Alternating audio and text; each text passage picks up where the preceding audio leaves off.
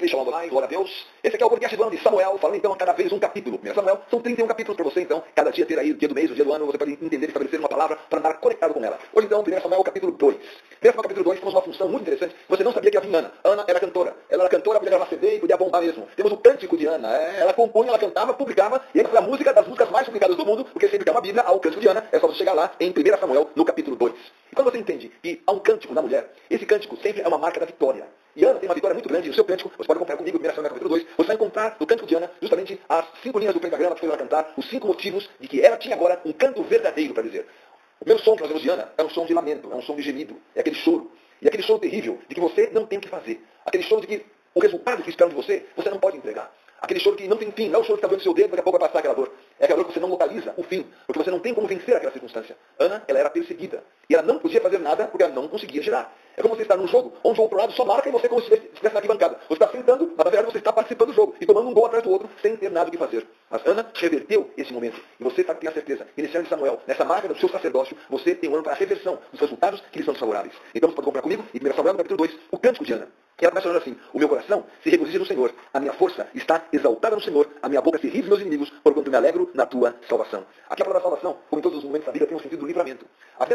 A palavra salvação na Bíblia, e a palavra salvação é a palavra Yeshua. Então Jesus aparece no, no Antigo Testamento muitas e muitas vezes. Sempre que aparece a palavra salvação, está ali a palavra Yeshua. Então ela se alegra na salvação, ela se alegra no livramento. Então o regozijo e a força dela, e a sua boca que ri dos inimigos, e apesar dos inimigos, é não é uma de malícia com eles, ou, ou zombar deles, mas desprezar aquilo que eles fizeram. Ou seja, a tua alegria é tanta, e essa é a tua primeira linha, a tua alegria é tanta, que não adianta o que os seus inimigos estão fazendo, a sua resposta e a vitória que o Senhor te deu sempre é maior. Então, comece a cantar, comece a primeira linha a ocupar o seu pentagrama e você começar a escrever as melhores músicas da sua vida. O inimigo, ele não tem poder de tirar um canto de você, quando você sabe que a tua alegria está na salvação do Senhor e a salvação está presente na sua vida. Me alegro na tua salvação. Jesus, ele está presente. Ele diz que está conosco todos os dias até a consumação do século. Então, por essa presença e por essa certeza ele está em você, essa continuidade vai fazer parte da sua vida. A segunda linha que você vai traçar é justamente a linha da exclusividade. A exclusividade que Deus tem em nossa vida. Aí no versículo 2, não há santo como o Senhor, não há outro além de ti, e rocha não há nenhuma como o nosso Deus. Quando você coloca Deus no lugar exclusivo, então você desfruta da alegria dessa exclusividade. É muito bom ser exclusivo, sentir-se exclusivo e ter alguém exclusivo. Esse alguém na sua vida é o Senhor. Não há ninguém como Ele. Não há rocha como Ele. Você pode escolher muitas rochas, mas quando você colocou a sua firmeza no Senhor, você vai dizer, uau, essa realmente é inabalável. Mil caem ao seu lado, dez mil à sua direita, e você não é atingido porque você escolheu a rocha que é o Senhor. Você escolheu o fundamento que vai trazer à sua vida aquilo que é inabalável. A terceira linha que você vai traçar na sua música. Você então tem a linha da salvação. Aquele que despreza todas as coisas que o inimigo faz. Você tem a linha da exclusividade. Aquele que sabe quem é o Senhor e que rocha ele é. A terceira linha que você traça justamente é a linha da sabedoria. Ele fala, o Senhor é o Deus da sabedoria, pesa todos os feitos na balança, o arco dos fortes é quebrado, os débeis cingidos de força. Então a sabedoria é o seguinte, ele chama as coisas que não são como se fossem. Então a pessoa olha para você e diz, esse é fraco, esse não tem força. Mas ele sabe que os fracos, os fortes foi quebrado e os dos fracos foi revestido de força.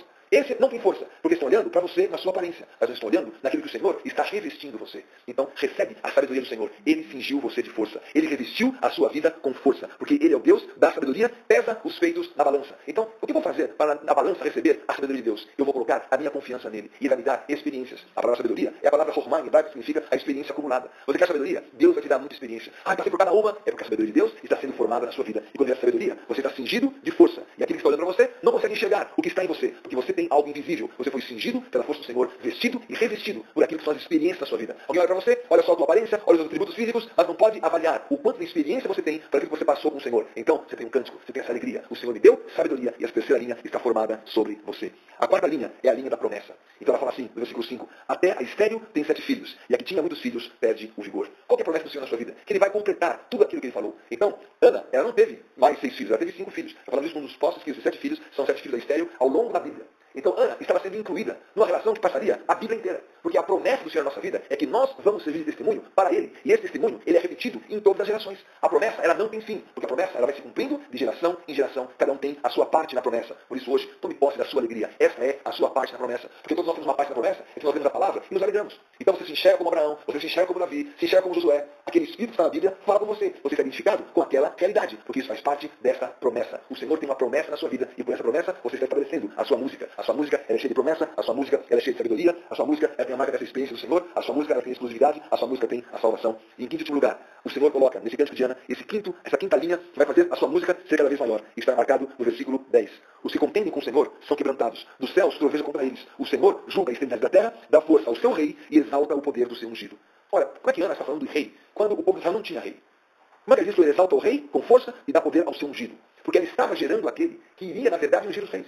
Samuel seria aquele que iria ungir o primeiro e iria ungir o segundo rei. Então, essa quinta linha na sua música é a linha da eternidade. Você pode cantar, porque aquilo que você faz, aquilo que Deus faz na sua vida, não é só para o seu momento. A promessa também, ela dura para sempre. Mas algo além disso. Os nossos feitos e os nossos fatos, eles estão ligados a uma verdade. E a verdade é a própria palavra. Céu e terra vão passar, a palavra não vai passar. Porque o Senhor está dando força ao rei, exaltando o poder do ungido. Antes estava cantando, estava louvando, estava desejando, estava se alegrando, estava enxergando que o seu futuro era o filho que ele ia gerar, daria realmente a marca de unção. A unção está em nossas vidas, e esse é de Samuel, unção para ungir reis. Ou seja, unção para estabelecer governo, e esse governo está marcado sobre a sua vida. Por isso, é tempo você cantar. Essas cinco canções, esses cinco cânticos façam parte de você, e você, como Ana, tem a certeza de que essa alegria não parte, nunca mais sairá da sua vida. Então, ela foi até ali, voltou para sua casa, o menino ficou ali servindo ao Senhor perante o sacerdote. Ela não ficou triste por deixar Samuel, ela tinha um cântico com ela. A sua entrega ao Senhor nunca te entristece. Ela gerou para o Senhor. Não há como você entregar algo ao Senhor e ficar sem.